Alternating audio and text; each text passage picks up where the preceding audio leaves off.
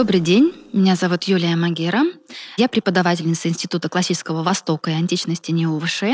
Моя лекция будет посвящена японской анимации в СССР Сейчас поклонники аниме существуют практически в любой стране мира. Своя субкультура анимешников сложилась и у нас в стране. Но что стояло у истоков этой субкультуры? Когда японская анимация попала к нам впервые? И в чем состояла специфика проката японских анимационных лент в СССР? И подвергались ли они цензуре? Об этом я постараюсь рассказать в своей лекции. Интерес к мультфильмам страны восходящего солнца в СССР был не случайен. В 1956 году была подписана Советско-японская декларация, согласно которой между двумя странами прекращалось состояние войны, существовавшее с 9 августа 1945 года. Это стало отправной точкой возобновления дипломатических и добрососедских отношений с Японией и, как результат, повлекло за собой возобновление культурных обменов. После войны в японский прокат попали такие советские анимационные ленты, как «Серая шейка», «12 месяцев», «Снежная королева» и другие. Японские аниматоры неоднократно признавались, что учились у Союз мультфильма и советской школы мультипликации, которая в 40-е и 50-е годы была развита значительно лучше японской и рассматривалась японцами в качестве альтернативы американской продукции Диснея. Широко известен факт, что оскароносный Хаяо Миядзаки высоко ценил советский мультфильм Льва Атаманова «Снежная королева» 1957 года выпуска. Именно просмотр «Снежной королевы» окончательно убедил сомневающегося Миядзаки продолжить путь аниматора и осознать, какая это волшебная профессия. Но мало кто знает о том, что советская мультипликация повлияла и на легендарного бога манги и создателя первого аниме-сериала Осаму Тедзука – Одним из первых в послевоенную Японию попал советский цветной мультфильм Иванова Вано «Конек-горбунок» 1947 года. Из воспоминаний младшей сестры Тедзуки становится известно, что именно этот советский мультфильм подтолкнул ее брата к решению оставить карьеру врача и сфокусироваться на работе художника и аниматора. Тедзука даже получила благословение своей матери на смену профессии после того, как сводил ее на совместный просмотр «Конька-горбунка». Влияние этого советского мультфильма особенно ярко ощущается в манге Тедзуки Осаму «Фауст и жар-птица». В 1976 году, в честь 20-й годовщины восстановления дипломатических отношений между СССР и Японией, в Токио проводился месячник дружбы и был устроен фестиваль советских мультфильмов. Присутствовавший на фестивале Осаму Тедзука заявил в интервью газете «Япония СССР», что увиденный им 25 лет назад советский мультфильм «Конек-горбунок» произвел на него такое впечатление, что он смотрел его не менее 50 раз и вдохновился на создание известного мультфильма «Жар-птица». Она стала главной работой моей жизни, заключил он. Полнометражные мультфильмы о саму Тедзуки впоследствии попали и в советский прокат. Это прежде всего дюймовочка из серии знаменитой сказки мира «Секай Мейсаку Дова» о Яюби Химе – созданная студиями Toei и Tezuka Productions. Здесь Тедзука выступил художником-постановщиком, изобразив в своей характерной манере главных персонажей – Дюймовочку и принца. Советский прокат, этот необычайно милый и добрый японский мультфильм, попал в 1980 году, где отца жениха Жабы озвучивал сам Георгий Вицин. Позже был показан еще один полнометражный анимационный фильм, созданный по сценарию Тедзука Асаму и при участии студии Тедзука Productions. Это «Жар-птица. Космозона любви». Но установить точную дату проката мультфильма в СССР пока сложно. Данный мультфильм примечателен тем, что стал для Тедзуки высокобюджетным экспериментом, в котором он задействовал различные нововведения. Среди них, в частности, минута ротоскопированной полнокадровой анимации, когда главные персонажи, молодой пилот года и его рабослужанка Ольга, пересекают город на летающей машине. Если поначалу советская анимация вдохновляла японских аниматоров, то уже с 70-х годов японские аниматоры смогли тронуть сердца советских зрителей. До сих пор существуют споры вокруг того, какой японский анимационный фильм был показан в СССР первым. Как правило, называют мультфильмы «Корабль-призрак» или «Кот в сапогах», поскольку оба мультфильма были созданы в 1969 году. Но только один из них был действительно показан в это время. Им оказался «Кот в сапогах» Нагагуцу Охай Танеко студии Тоэй по мотивам одноименной сказки Шарля Перо и трех мушкетеров Александра Дюма. Премьерный показ состоялся во время шестого Московского международного кинофестиваля 1969 года. Смешной и занимательный мультфильм стал настоящей сенсацией и вызвал массу положительных откликов у советских зрителей. За искрометный юмор мультфильм получил приз детского жюри Московского кинофестиваля, проигрыватель и пластинку, на которые были записаны смех и аплодисменты зала. Дублировали «Кота в сапогах» лишь два года спустя, в 1971 году, на студии «Союз мультфильм», где роль кота озвучивал Георгий Вицин, а банду котов, преследующих главного героя, озвучивали известные актрисы амплуа травести – Клара Румянова, Мария Виноградова и Агарь Власова. «Кот в сапогах» представлял собой трилогию, но в советском прокате были показаны только первая и третья части этого мультфильма, поскольку вторая часть была более мрачной и бандитской. Третья часть «Кругосветное путешествие кота в сапогах» демонстрировалась в СССР с 1977 года. В самом первом мультфильме трилогии один из сватавшихся к принцессе женихов назван в советском дубляже кронпринцем Ивасаковский, хотя в оригинале он принц татарского ханства Иван Каховский. Из-за того, что в японском языке отсутствуют некоторые звуки, имена с буквой «Л» записываются через букву «Р». Поэтому, согласно правилам транскрипции, средний из братьев, Ремон, в советском дубляже был назван Лемон, а маркиз де Карабас превратился в принца Калава, хотя по-японски его имя всего-навсего было сокращено до имени Караба и не требовало преобразования звука «Р» в звук «Л». В 1974 году были дублированы на русский язык сразу два японских мультфильма «Али Баба и 40 разбойников» и мелодраматическая история без семьи о бездомном мальчике Реми по одноименному роману французского писателя Гектора Мало. В целом, 70-е годы отмечены увеличением количества японских мультфильмов в советском прокате. Были показаны «Джек в стране чудес», «Принцесса подводного царства» или «Русалочка», а также «Приключения старого паровозика» и «Брат-сирота». Но особой популярностью пользовался мультфильм «Корабль-призрак» Сора Тобу Юрейсен, основанный на одноименной манге Сетаро и Синамори и шедший в советском прокате с 1977 года. Многие отечественные поклонники японской поп-культуры старшего поколения отчитывают свой стаж фанатства именно с этого мультфильма. Красочный и развлекательный корабль-призрак, совмещавший в себе жанры научной фантастики, ужасов, экшена и драмы, а также показывающий образы гигантского робота, морских монстров и персонажей с черепом вместо головы, разительно отличался от спокойных и назидательных советских мультфильмов.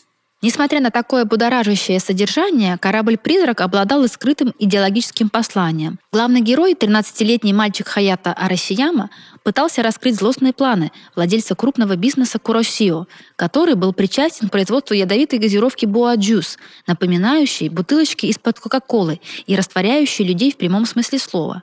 Подобного рода истории были близки советской идеологии, где был очень популярен сюжет о юном герое-пионере, борющемся за справедливость с нечестными на руку капиталистами. Мультфильм «Корабль-призрак» подвергся небольшой цензуре. Из фильма было вырезано около пяти минут. В частности, была сокращена долгая сцена плача по погибшей матери, а также вырезана сцена, в которой расстроенный смертью приемных родителей главный герой бросает в собаку хлебом. Для японцев, где главной злаковой культурой является рис, такая сцена не выглядит кощунственной, чего не скажешь о России, где хлеб всему голова. Это наглядно демонстрирует культурные различия двух стран. В преддверии летних Олимпийских игр в Москве в 1980 году японские анимационные студии предлагают совместное сотрудничество. Уже весной 1979 года студию «Союз мультфильм» посещают сразу две японские делегации – студия Nippon Animation и анимационная студия Toei. Nippon Animation хотели снять совместный мультфильм про олимпийского мишку, но в итоге Союз мультфильм решили сделать проект самостоятельно, выпустив цикл из трех рисованных мультфильмов под названием «Баба Яга против». Поступали и другие предложения о совместном сотрудничестве. Именно в 80-е годы появляются совместные проекты СССР и Японии в области анимации. Например, мультфильм «12 месяцев» или в японской версии «Живущие в лесу», по-японски «Сыкайми Сакудова Морива и Китеирю» по одноименной сказке Самуила Маршака. Мультфильм был снят Кимио Ябуки, режиссером «Кота в сапогах».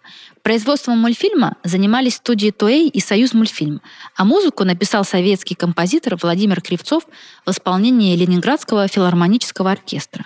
В Советском Союзе премьера мультфильма состоялась в 1982 году. Еще один совместный проект, мультфильм «Приключения пингвиненка Лало», был создан студией «Союз мультфильм» и японской компанией Lifewalk Corporation при участии Савинфильма и японской фирмы Аист Corporation – Премьера на советском телевидении состоялась в 1987 году. В Японии же мультфильм был выпущен на видеокассетах год спустя. Именно в 80-е годы между СССР и Японией наладились активные торговые связи, а мультфильмы из Японии лидировали в советском прокате по сравнению с мультфильмами из других стран. Причем особенностью советского кинопроката было то, что японские мультфильмы показывались долгие годы, а некоторые даже десятилетиями. Среди них преобладали жанры приключения, истории и, конечно же, сказки.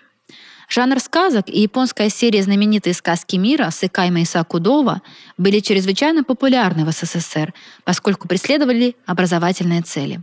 В советское время анимация должна была прежде всего учить жизни и воспитывать в подрастающем поколении высокие моральные ценности. Не случайно, что самый первый японский мультфильм, показанный в Советском Союзе, был «Кот в сапогах» – переосмысление сказки Шарля Перо.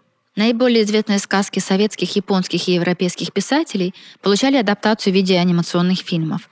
Так, в 80-е годы, помимо уже упоминавшихся мультфильмов «Принцесса подводного царства» и «Живущие в лесу», студии «Союз мультфильм» были дублированы «Дюймовочка», «Принц и лебеди», «Басни Изопа», а также «Таро сын дракона».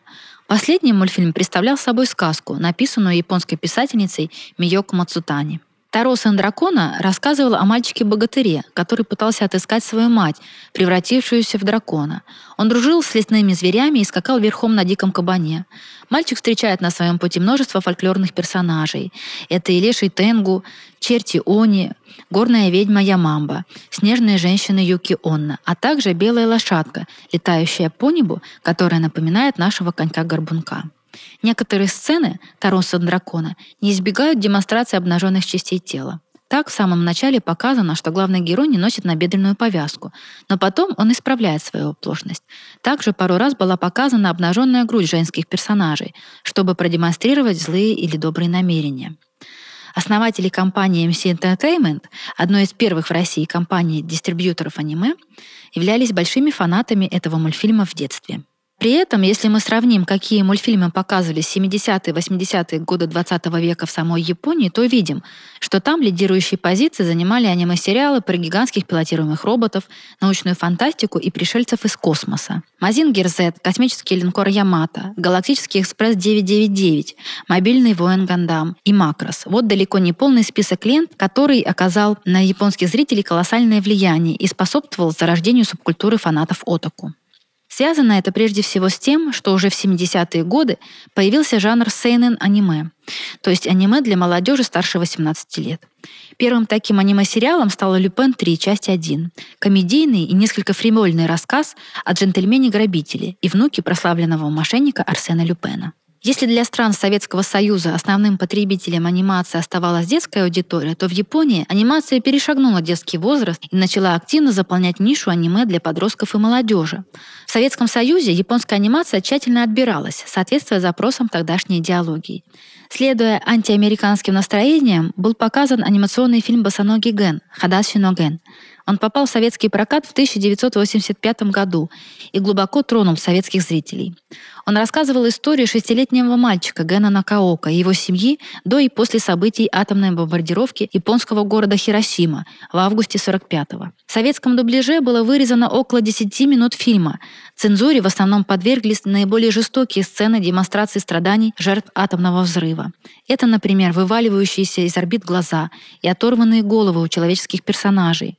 Была также вырезана группа обезображенных и обгорелых людей, идущих в полумертвом состоянии сразу после взрыва, и другие шокирующие моменты. При этом персонажей животных цензура обходила стороной, о чем свидетельствуют комментарии одного из зрителей Александра Рославлева, вспоминающего свои впечатления от мультфильма.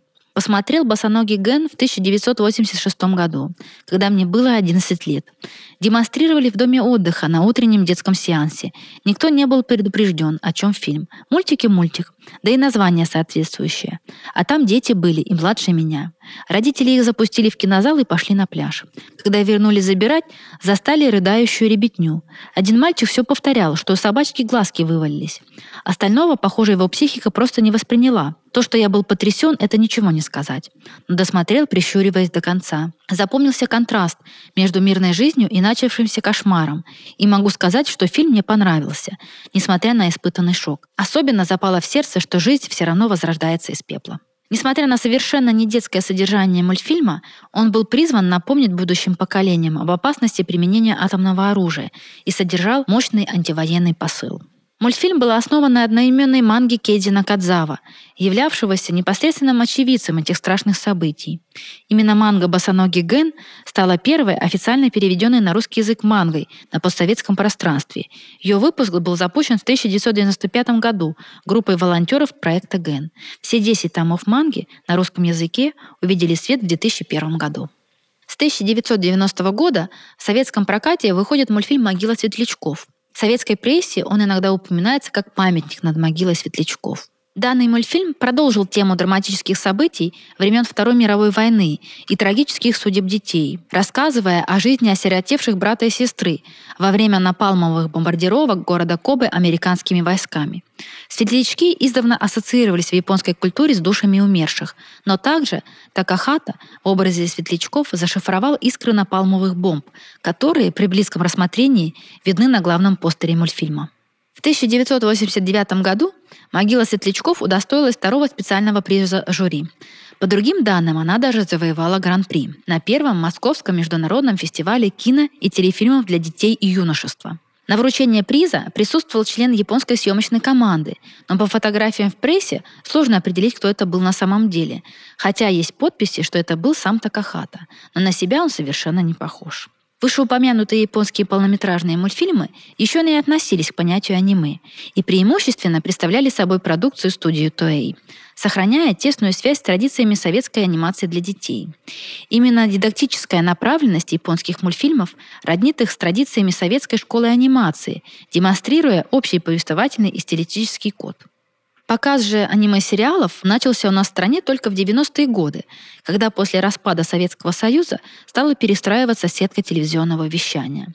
С 1991 по 1993 годы на телеканале Останкино показывали «Приключения пчелки Майи».